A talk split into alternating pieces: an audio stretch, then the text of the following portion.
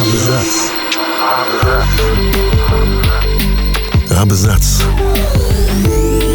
О книгах и писателях.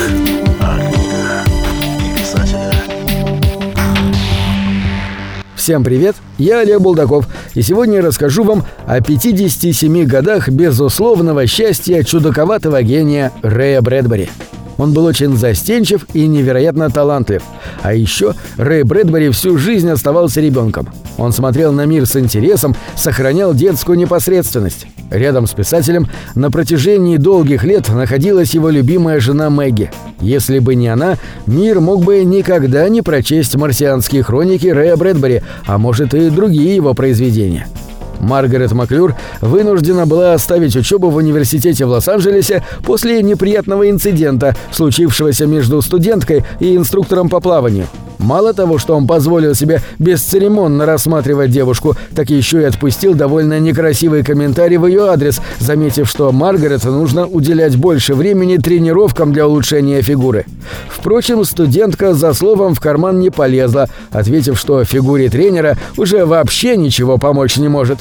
Наверняка это был не первый инцидент, заставивший юную Маргарет оставить место, где к людям относились как к неодушевленным предметам.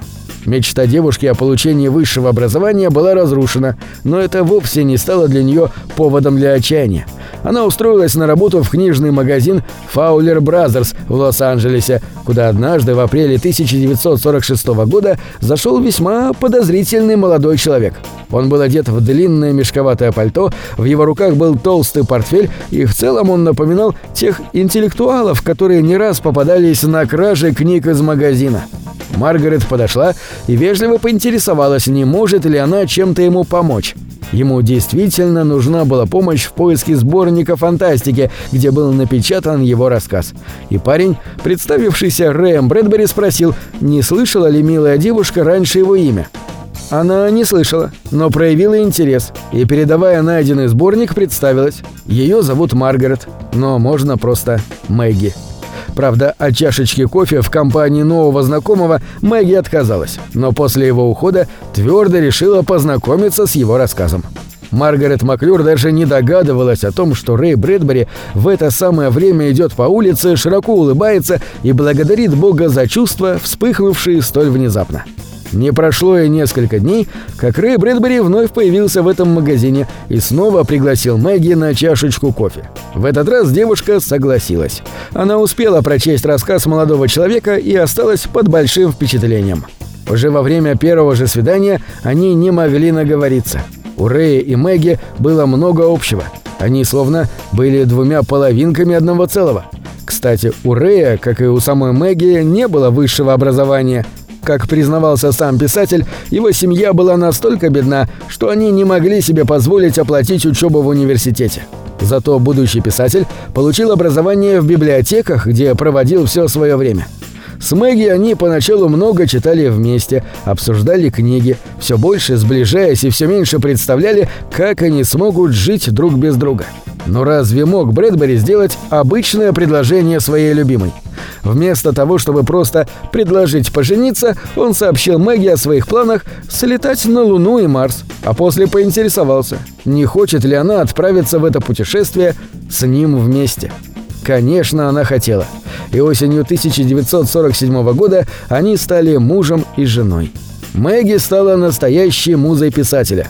Первое время семья жила очень стесненно, но молодая жена никогда не упрекала супруга в отсутствии средств. Напротив, она готова была трудиться, не покладая рук, для того, чтобы у ее талантливого Рэя была возможность спокойно заниматься творчеством. У Мэгги была довольно скромная зарплата, но супруги умудрялись жить на нее целых три года. Гонорары Рэя Брэдбери в то время были невелики и нерегулярны. Естественно, супруги в то время жили очень скромно, они не могли позволить себе многого, но при этом были счастливы, потому что любили друг друга и были готовы пройти вместе сквозь любые испытания.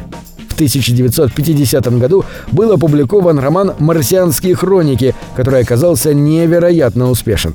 Рэй Брэдбери посвятил это произведение своей жене и не уставал повторять «Если бы не терпение и забота горячо любимой Мэгги, создавшей все условия для его творчества, романа могло и не быть». Когда Рэй принес Мэгги два чека на полторы тысячи долларов за марсианские хроники и на 750 долларов за лед и пламя, она улыбнулась. Но все, теперь кормилец ты.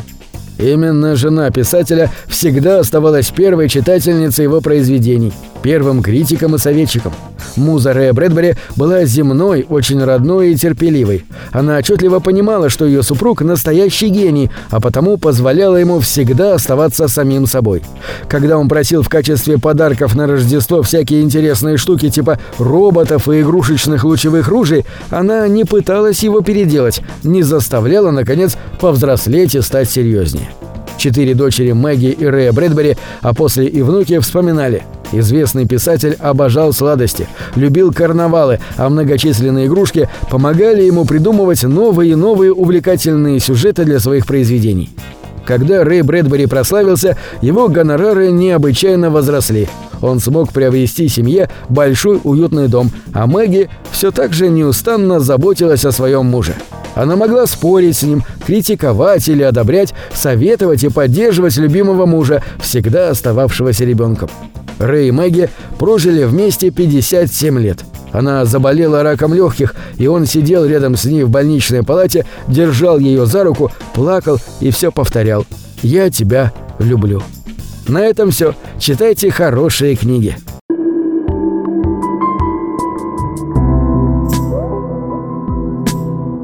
Книги — это двери, что выводят тебя из четырех стен. С ними ты проживаешь другие жизни, а свою умножаешь в тысячу раз. Тысячу раз. Тысячу раз.